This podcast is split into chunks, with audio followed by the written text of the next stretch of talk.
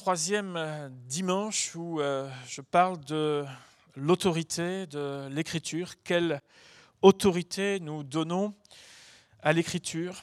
Euh, Nous avons vu, en tout cas pour ceux qui ont pu être présents, et je sais que la semaine dernière, ce n'était pas évident pour les uns et pour les autres, mais vous pouvez aller sur le site de l'Église si vous le souhaitez. Vous pouvez aussi vous procurer le CD si vous le souhaitez. Mais nous avons vu ces deux dernières semaines l'autorité de Dieu et de ses paroles qui ont été très rapidement contestées dans l'histoire, avec euh, dès Genèse chapitre 3 ces propos de l'adversaire, Dieu a-t-il réellement dit? Nous reconnaissons, et nous avons vu que nous reconnaissons l'autorité et l'inspiration de toute la parole de Dieu, elle devient ainsi notre repère en matière de foi et en matière de mœurs. Et au travers de deux textes tirés des Épîtres, nous avons vu qu'il y a deux façons dont nous pouvons glisser par rapport à, l'écriture telle qu'elle nous a été apprise et enseignée. Le premier, c'est la première façon, c'est ce que j'ai abordé la semaine dernière, c'est le fait de falsifier l'écriture, de tordre le sens de l'écriture. Euh, d'où l'importance d'être attaché pour nous, enfants de Dieu, à la vérité telle qu'elle nous a été transmise et enseignée. Nous allons essayer de comprendre comment et pourquoi les fausses doctrines sont si populaires et regarder quelques courants qui infiltrent insidieusement nos églises et ce que cela provoque. Euh, l'attention, nous l'avons vu, et si vous l'entendez ou le réentendez, l'attention est petit à petit détournée de Dieu pour se concentrer sur soi ou sur ce qu'on appelle des leaders d'influence aujourd'hui. Le second texte que nous allons voir ce matin ou relire ce matin va nous permettre d'aborder ce thème. Quelles normes appliquons-nous réellement dans nos vies? On va relire ce texte qui est dans Colossiens chapitre 2 et à partir du verset 6. Voilà, je vous laisse le, trouver, ce sera la, la base ce matin sur laquelle nous allons nous appuyer, Colossiens chapitre 2 les versets 6 et suivants.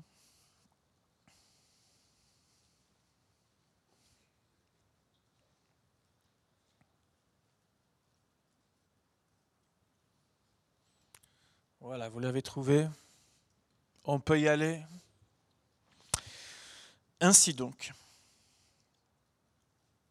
comme vous avez reçu le Seigneur Jésus-Christ, marchez en lui étant enraciné et fondé en lui et affermi par la foi d'après les instructions qui vous ont été données, et abondé en actions de grâce. Prenez garde que personne ne fasse de vous sa proie par la philosophie et par une vaine tromperie, s'appuyant sur la tradition des hommes, sur les rudiments du monde et non sur Christ. Car en lui habite corporellement toute la plénitude de la divinité. Vous avez tout pleinement en lui qui est le chef de toute domination et de toute autorité. Amen. Amen. Vous savez ce que l'on dit Autre temps, autre mœurs. Et cette façon de parler ou de s'exprimer désigne ce qu'on appelle un principe qui est évolutif, c'est-à-dire qui change ou bien qui fluctue dans le temps.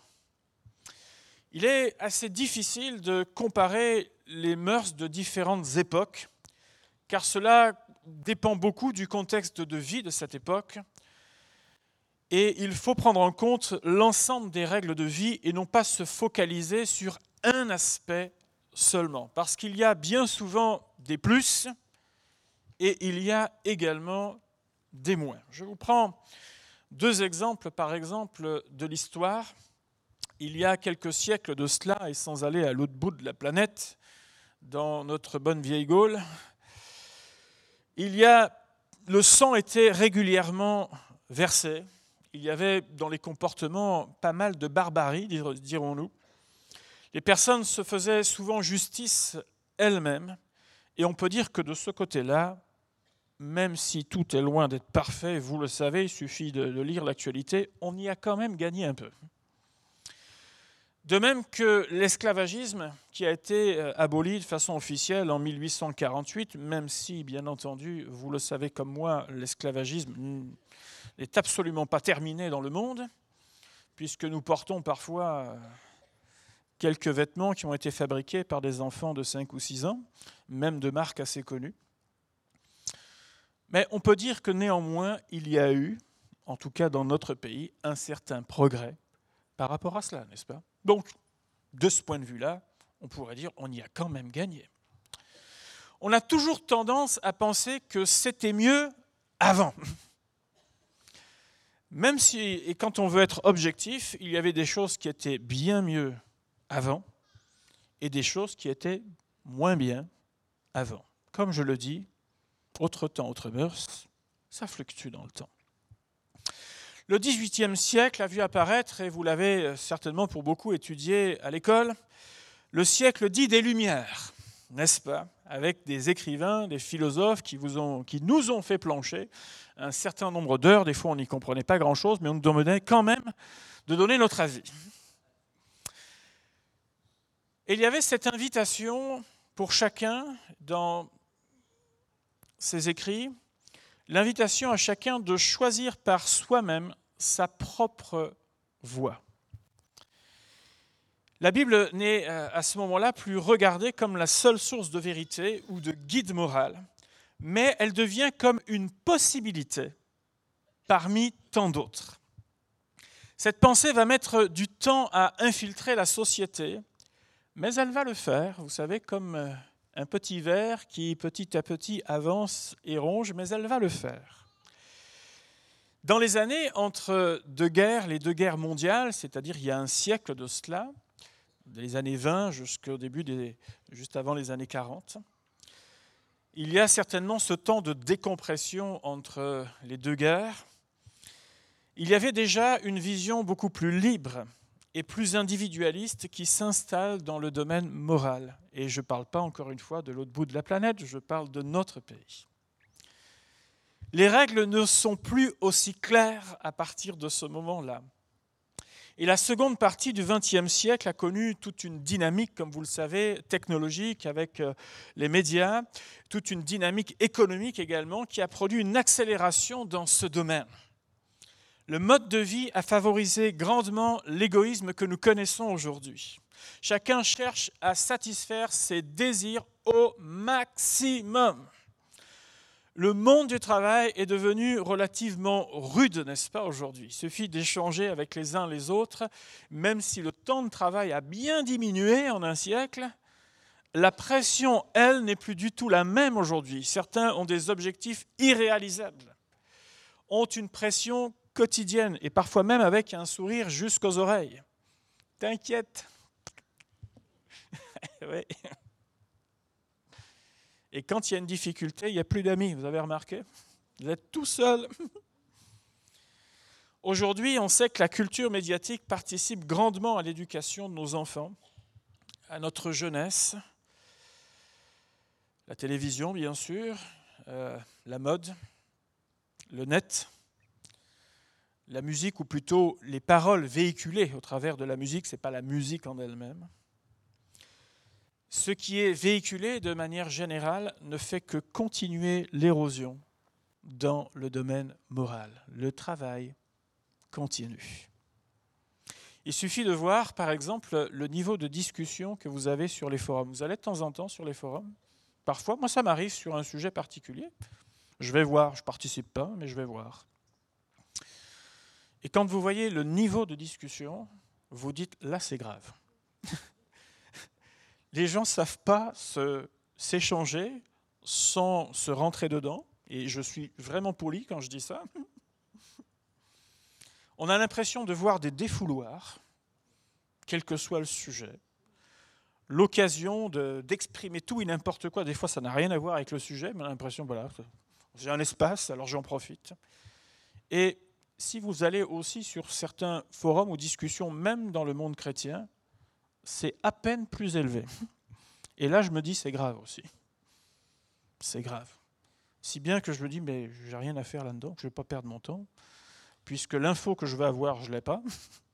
Et en plus de ça, je m'aperçois de ce genre de défouloir. Mais il suffit de voir ça pour voir le niveau simplement dans lequel on est aujourd'hui. Face à la question du bien et du mal, une des réponses les plus acceptables est maintenant celle-ci. Chacun doit décider ce qui est le mieux pour lui. Vous l'entendez ça? Décide ce qui est le mieux pour toi. Tout cela produit, et ce n'est pas euh, simplement, je dirais, l'univers de l'Église qui le dit, mais même nos sociologues le disent, tout cela produit des gens perdus et sans repère. En principe, lorsque vous achetez un appareil d'une va dire d'une certaine envergure, et particulièrement les, les, appareils électriques, on vous fournit la notice d'utilisation, oui ou non Et ainsi, on comprend qu'on ne sèche pas un chat dans un micro-ondes. Voilà, ce n'est pas une bonne idée. Vous savez pourquoi c'est écrit? Parce que c'est arrivé. en principe, on n'utilise pas le batteur électrique, vous savez, ce qui nous sert à faire les blancs en neige pour prendre un bain et faire de la mousse dans un bain. D'accord? On comprend tout ça le créateur de l'être humain, c'est-à-dire notre Dieu, a pris soin de laisser la notice. Elle est là, la notice. Il a pris soin de nous laisser la notice, la parole de Dieu, pour vivre cette vie, s'en éloigner, c'est s'égarer. Que dire des répercussions? De ce qu'on a appelé la révolution sexuelle datant d'il y a environ une cinquantaine d'années maintenant. Aujourd'hui, les expériences en tout genre sont plutôt encouragées, voire même euh, on fait preuve d'un certain héroïsme. Tu l'as fait, bravo. Il est communément admis qu'une vie est appelée à vivre plusieurs amours. Aujourd'hui, l'espérance de vie d'un couple, vous savez, elle est de combien? Je vous écoute. Il y a des gens très optimistes, ils disent 7 ans. Non, je, quelle est l'espérance de vie d'un couple aujourd'hui? Eh, Vous êtes pas mal aux enchères. 5 ans aujourd'hui. 5 ans. L'espérance de vie d'un couple, c'est 5 ans aujourd'hui. La question du genre et de l'orientation sexuelle font maintenant partie de notre quotidien. Alors, comment on fait avec notre Bible? Comment on fait? La réponse que j'entends, en tout cas, qui est sous-jacente parfois, c'est Pasteur, on est au 21e siècle. Autrement dit, mets-toi à jour, mon ami. mets-toi à jour.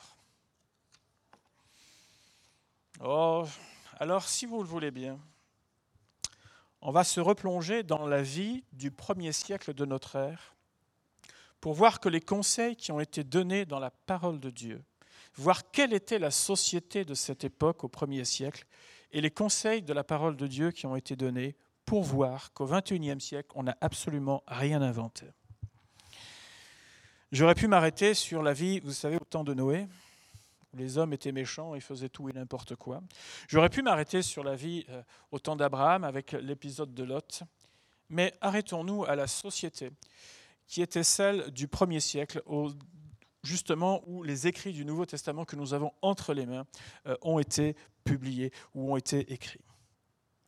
Les conseils que nous trouvons dans le Nouveau Testament sont ceux-ci. Euh, nous allons voir, est-ce que la vie était bien différente de la nôtre aujourd'hui? Nous sommes à ce moment-là au carrefour de deux civilisations influentes de l'époque, les Grecs et les Romains. Il suffit de s'intéresser euh, aux arts de l'époque, la littérature, la mythologie et toute son histoire, les sculptures ou bien encore les peintures pour comprendre que ces sociétés étaient décomplexées vis-à-vis -vis de la sensualité et de la sexualité. Euh, j'ai grandi dans, le parc du château de Versailles. Excusez-moi, il y a pire comme endroit, je sais. Et bien sûr, quand vous arpentez tous les jardins, vous avez toutes les statues de divinités euh, grecques notamment, euh, où je vous assure, elles sont la plupart du temps dans le plus simple appareil. Ce n'est seulement qu'à partir, et dans ce, dans ce laps de temps-là, euh, on parlait pardon, d'amour libre, on parlait de sexualité récréative, sans tabou, sans se cacher, tout en étant marié. Mais ça, c'était uniquement pour les hommes. Parce que les femmes, elles avaient intérêt, mariées, avaient intérêt par contre à être droites. C'est peut-être pour cette raison d'ailleurs que la femme adultère, vous savez, était, qui était sur le point d'être lapidée, a été comme ça mise au pilori, alors que l'homme s'en était tiré à bon compte. C'est peut-être aussi pour ça, parce que c'était quelque chose d'accepté dans cette société. On parle déjà à l'époque de bisexualité, on parle à l'époque d'homosexualité, on parle d'initiation sexuelle pour les jeunes filles ou les jeunes hommes dès l'âge de la puberté. Ce n'est seulement qu'à partir du deuxième siècle et par la suite qu'il y aura un changement progressif vers les valeurs du christianisme. C'est donc dans ce contexte, qui est au fond pas vraiment différent, ou alors il falloir qu'on m'explique, qui est au fond pas vraiment différent d'une autre dans ce domaine particulier, que des personnes comme Jean-Baptiste, comme Jésus, ou encore l'apôtre Paul vont s'exprimer et ils vont écrire. Donc l'argument de me dire on est au XXIe siècle ne tient absolument pas debout. C'était pas mieux avant. C'était pareil. Ce qu'il nous faut considérer, et c'est là que le texte des Colossiens prend tout son sens. Prenez garde que personne ne fasse de vous sa proie par la philosophie ou par une vaine tromperie, s'appuyant sur la tradition des hommes, sur les rudiments du monde et non sur Christ. Parlons un instant de la vie nouvelle qui attend Jésus-Christ. Lorsque nous venons à Christ, nous venons comme nous sommes, n'est-ce pas? Comme on est le produit d'une vie construite sans Dieu, avec notre caractère, avec nos pensées, avec notre éducation, avec nos carences, avec nos vices, avec nos passions, avec nos propres codes euh, dans le domaine de la moralité, avec notre comportement, avec notre langage également. Nous venons comme nous sommes à Christ. Je rappelle que tout être humain, quel qu'il soit, a le droit au respect le respect pour sa vie. Et nous respectons bien sûr les choix de chacun. Mais le respect ne signifie pas que nous sommes d'accord. Nous avons le droit d'avoir ce qu'on appelle une liberté de conscience. Nous avons le droit. Nous avons le droit de respecter quelqu'un tout en n'étant pas d'accord avec la vie d'une personne. La Bible me dit et m'enseigne, elle me dit que le salaire du péché, c'est la mort. Mais le don gratuit de Dieu, c'est la vie éternelle en Jésus. Amen. La grâce de Dieu, c'est la main de Dieu qui est tendue vers nous, vers chacun d'entre nous, pour nous aider, nous secourir et retrouver la communion qui est perdue avec Dieu.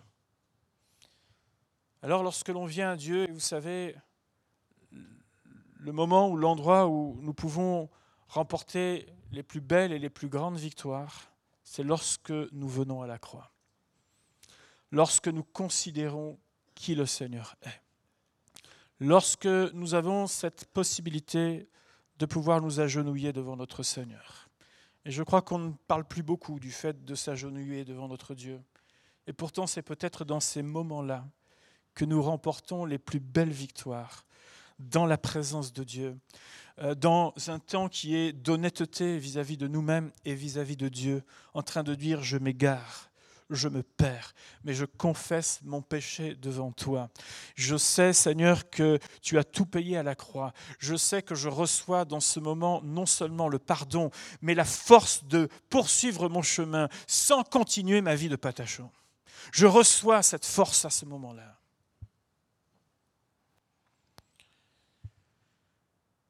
Et à partir de là, nous naissons à ce qu'on appelle une vie nouvelle dans le Seigneur.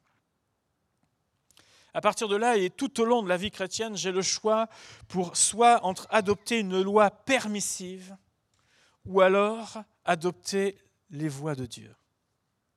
Et nous serons tous tentés, nous sommes et nous serons tous tentés dans ce domaine tout au long de notre vie. Bah, c'est pas grave. Ou alors, Seigneur, ta parole est la vérité. Je veux vivre cette vérité. Soit je j'essaye d'être sur deux chemins différents, ou alors Je suis mon Seigneur et mon Dieu. Et c'est là que la vie de disciple, elle démarre, où j'apprends volontairement, je prends volontairement la notice d'utilisation, la parole de Dieu, et je la reconnais comme la vérité qui est applicable dans ma vie. Avec l'aide du Saint-Esprit, parce que vous le savez comme moi, par notre propre force, il y a bien des choses que nous ne pouvons pas vaincre de nous-mêmes, simplement par notre volonté. Mais il faut qu'il y ait ce travail du Saint-Esprit dans notre cœur, afin de déraciner ce qui m'éloigne de Dieu.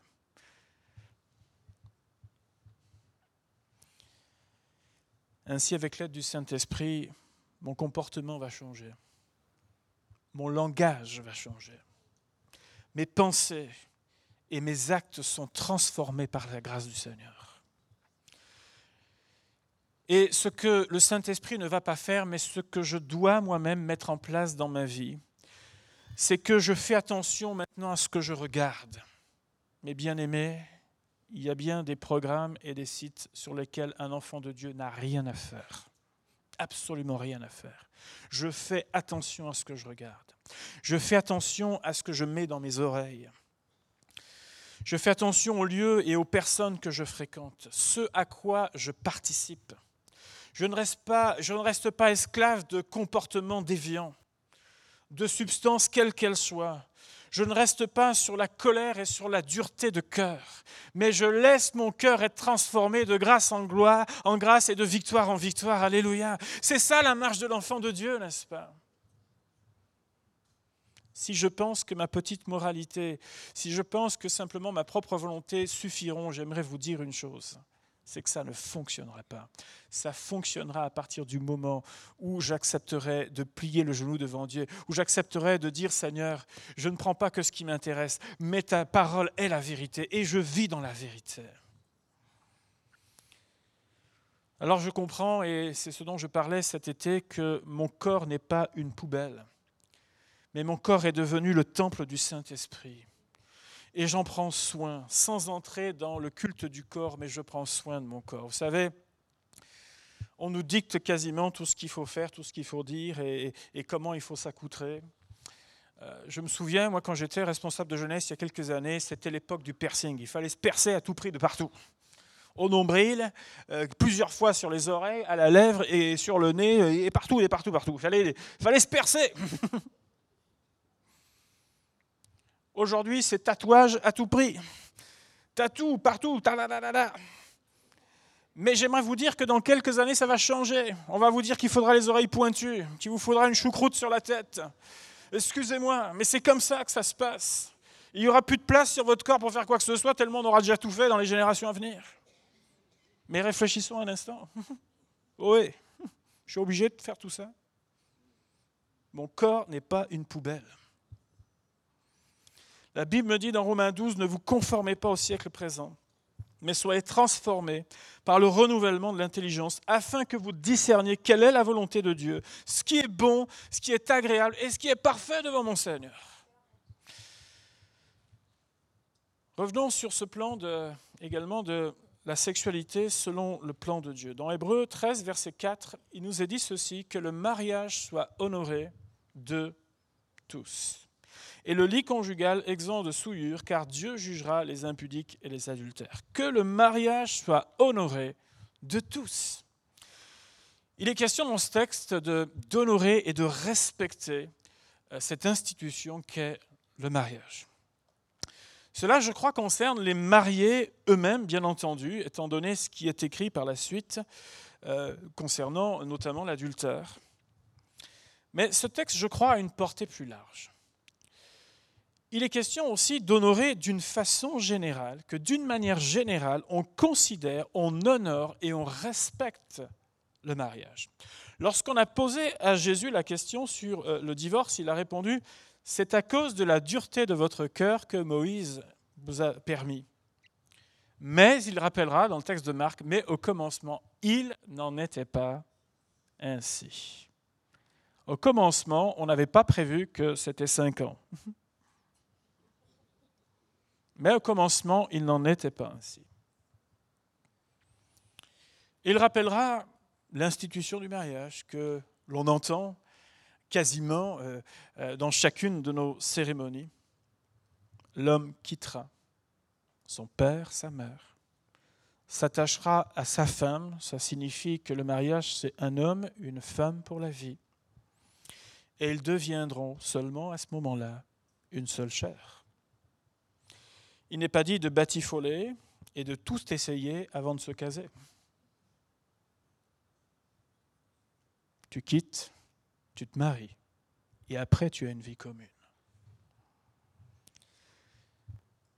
La Bible nous apprend que la sexualité est une bénédiction dans le cadre que Dieu a institué. Mais la Bible réprouve également toutes les autres formes.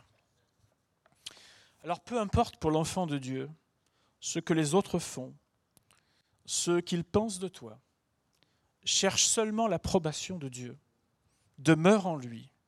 C'est là qu'est la vraie liberté et le vrai bonheur en Jésus-Christ. Vous savez que Jean-Baptiste avait notamment parlé de son désaccord à Hérode, et j'aimerais dire quel courage. Vous savez qu'Hérode, il aimait entendre parler Jean-Baptiste. Alors certainement de temps en temps, il le faisait venir. Tiens, raconte-moi Mais Jean-Baptiste ne s'est pas laissé. Moi, je suis admis en présence. Il lui a aussi dit la vérité concernant Hérodias, qu'il avait épousée alors qu'elle était auparavant la femme de son frère. Et Jean-Baptiste a osé dire la vérité. D'ailleurs, ça lui a coûté la vie. Mais il a osé dire la vérité dans ce temps-là. Et l'expérience de Jean-Baptiste, je crois, elle est significative car aujourd'hui, le croyant est obligé de se justifier. Et l'Église est obligée de se justifier par rapport à ce qui est normal par rapport à ce que la notice d'utilisation dit que c'est un fonctionnement normal. Et on est obligé de se justifier aujourd'hui.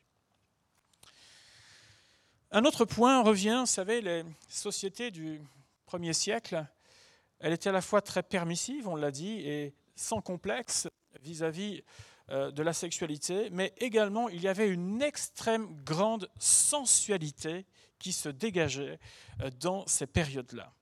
Et L'un des mots qui est utilisé dans le Nouveau Testament, c'est le mot d'essence. Le corps était extrêmement mis en avant dans cette période, et c'est dans ce cadre que l'apôtre Paul écrira dans 1 Timothée 2, versets 9 et 10, Je veux aussi que les femmes vêtues d'une manière décente, avec pudeur et modestie, ne se parent ni de tresses, ni d'or, ni de perles, ni d'habits somptueux, mais qu'elles se parent de bonnes œuvres, comme il convient à des femmes qui font profession de servir Dieu. Et là, il réagit directement à ce qui se pratiquait dans ce temps-là. Les femmes dites faciles de l'époque étaient ornées de bijoux ou cerclées de chaînes en or ou en métal précieux qui pouvaient aller jusque sur le sol. Et c'était à ce moment-là, en tout cas, ça peut paraître bizarre pour nous aujourd'hui, mais c'était à ce moment-là une façon d'attirer ce qu'on appelle les regards. Mais l'apôtre Paul fait cette remarque pour dire Eh oh, Maintenant, vous êtes enfant de Dieu. Vous n'êtes plus facile. Je crois que la décence et la pudeur font partie. Elles concernent aussi bien, et vous l'avez remarqué dans tous nos changements, c'est que si pendant des années c'était plutôt le corps féminin qui était mis en avant, de plus en plus le corps masculin aujourd'hui est aussi mis en avant. Et la décence et la pudeur concerne aussi bien les hommes que les femmes, que les jeunes hommes, que les jeunes filles. Et dans ce domaine, chacun a sa définition. Vous avez remarqué? Chacun a sa définition. Pour certains, à partir du moment où on n'est pas tout nu, tout va bien. Et pour d'autres, il faut, euh, voilà, jusque-là, jusqu'à la tête, euh, voilà, couvrir la tête aux pieds euh, de façon très ample. et voilà. La définition n'est pas la même. Je crois qu'on peut très bien s'habiller de façon élégante et chic sans pour autant attirer les regards. Il faut juste comprendre que les personnes qui œuvrent dans la mode sont parmi les personnes qui ont les vies les plus dissolues. Que pensez-vous qu'ils vont chercher à nous imposer? Je vous laisse répondre. que pensez-vous?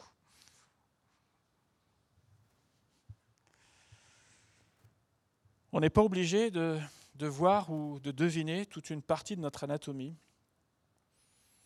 ni de mettre des habits qui sont bien en dessous de notre taille réelle. Je crois que ça doit être vrai quand on vient adorer Dieu. Il en est de même chaque jour, lorsque nous nous rendons dans nos diverses occupations, parce que n'oubliez pas que l'enfant de Dieu, il est lumière du monde et celle de la terre. Quel message je véhicule? Quel message je véhicule? Et encore une fois, on peut être chic, on peut être bien habillé, sans pour autant attirer absolument les regards. La pudeur et la décence sont, je crois, aussi dans nos contacts avec ce qu'on appelle le sexe opposé. Et je crois que de nos jours, il y a toute une ambiguïté qui est cultivée au travers de messages ou de commentaires sur les réseaux sociaux, voire de SMS. Ce qu'on n'oserait pas dire parfois, on écrit des petites phrases qui sont ambiguës en faisant des commentaires sur euh, des choses qui paraissent, etc. J'aimerais vous dire que à quel jeu on joue quand on fait ça, mes bien-aimés? À quel jeu on joue?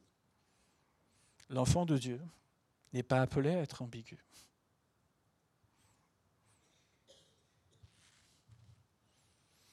Un Jean de 17 nous dit que le monde passe et sa convoitise aussi, mais celui qui fait la volonté de Dieu demeure éternellement. Qu'est-ce que l'on veut? Quelle norme est-ce que j'applique dans ma vie, bien-aimé? Quelle autorité réelle je donne à l'écriture?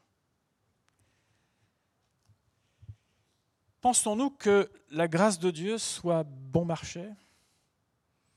Pensons-nous qu'elle est en solde un seul instant? Je rappelle que la grâce de Dieu, elle a coûté. Et c'est l'apôtre Paul qui écrira à Tite, chapitre 2, La grâce de Dieu, source de salut pour tous les hommes, a été manifestée. Elle nous enseigne à renoncer à l'impiété et aux convoitises mondaines et à vivre dans le siècle présent selon la sagesse, la justice et la piété en attendant la bienheureuse espérance et la manifestation de la gloire du grand Dieu et de notre Sauveur, Jésus-Christ. Veux-tu ce matin dire avec l'aide du Saint-Esprit, mon Dieu, viens à mon secours Qu'on le veuille, on est tous plus ou moins, entre guillemets, contaminés par le siècle présent. Veux-tu dire ce matin, Seigneur, viens à mon secours Veux-tu dire ce matin Seigneur, je suis piégé Purifie-moi. Je veux revenir vers toi. Retrouver le chemin de la vie. Le but ce matin, ce n'est pas de t'accuser. Mais lorsque nous venons vers le Seigneur avec sincérité, Dieu nous propose une autre voie.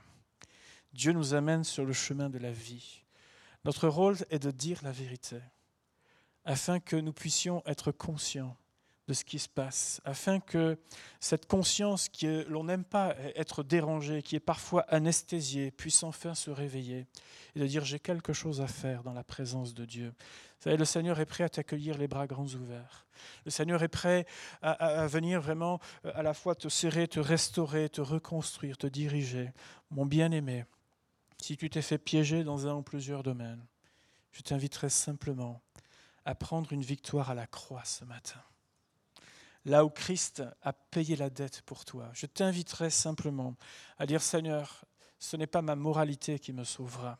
Ce n'est pas euh, ce que j'essaye de faire bien ou moins bien dans tel ou tel domaine. Mais Seigneur, c'est parce que j'embrasse tes voies.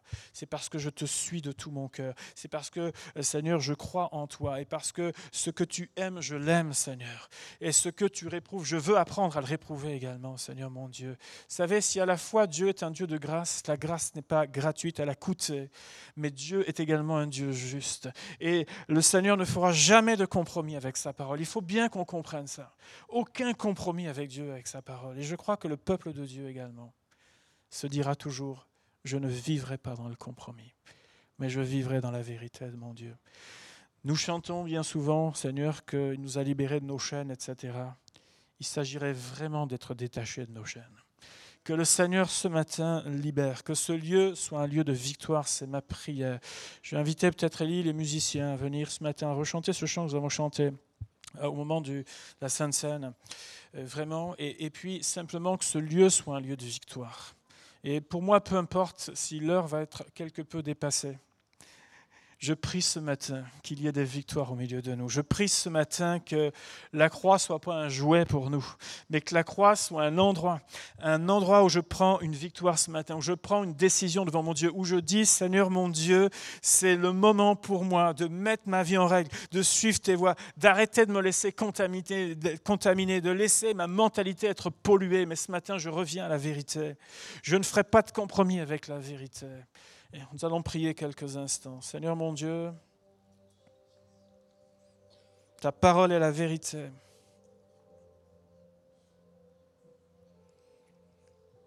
Et aujourd'hui, le fait de dire la vérité, nous prenons des risques. Mais Seigneur, c'est toi que nous servons, c'est toi que nous aimons, et c'est toi que nous voulons suivre, Seigneur. Et je veux, Seigneur, ce matin te remercier encore pour la croix, parce qu'elle est opérationnelle. Parce que c'est encore euh, à la croix que les plus belles victoires sont remportées. Là où tout a été accompli. Là où les dominations, les autorités ont été dépouillées. Là où Satan a été vaincu, Seigneur. Et ta parole nous dit que là où le mal a bonté, ta grâce a surabondé.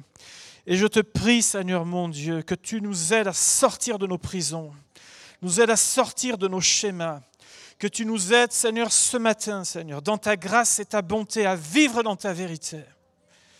Aide-nous, Seigneur, à refuser le compromis dans notre vie. Aide-nous ce matin que ce lieu soit un lieu de victoire, que dans les cœurs, dans les vies, Seigneur, il y ait vraiment euh, l'Esprit de Dieu qui adresse maintenant véritablement les cœurs, afin, Seigneur, que la repentance produise du fruit, Seigneur, dans nos vies.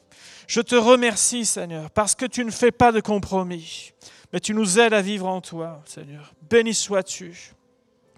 Ce matin, si simplement, avec honnêteté devant Dieu, devant le Seigneur, vous désirez dire, je veux prendre ce matin cette victoire dont j'ai besoin dans ma vie, quels que soient les domaines.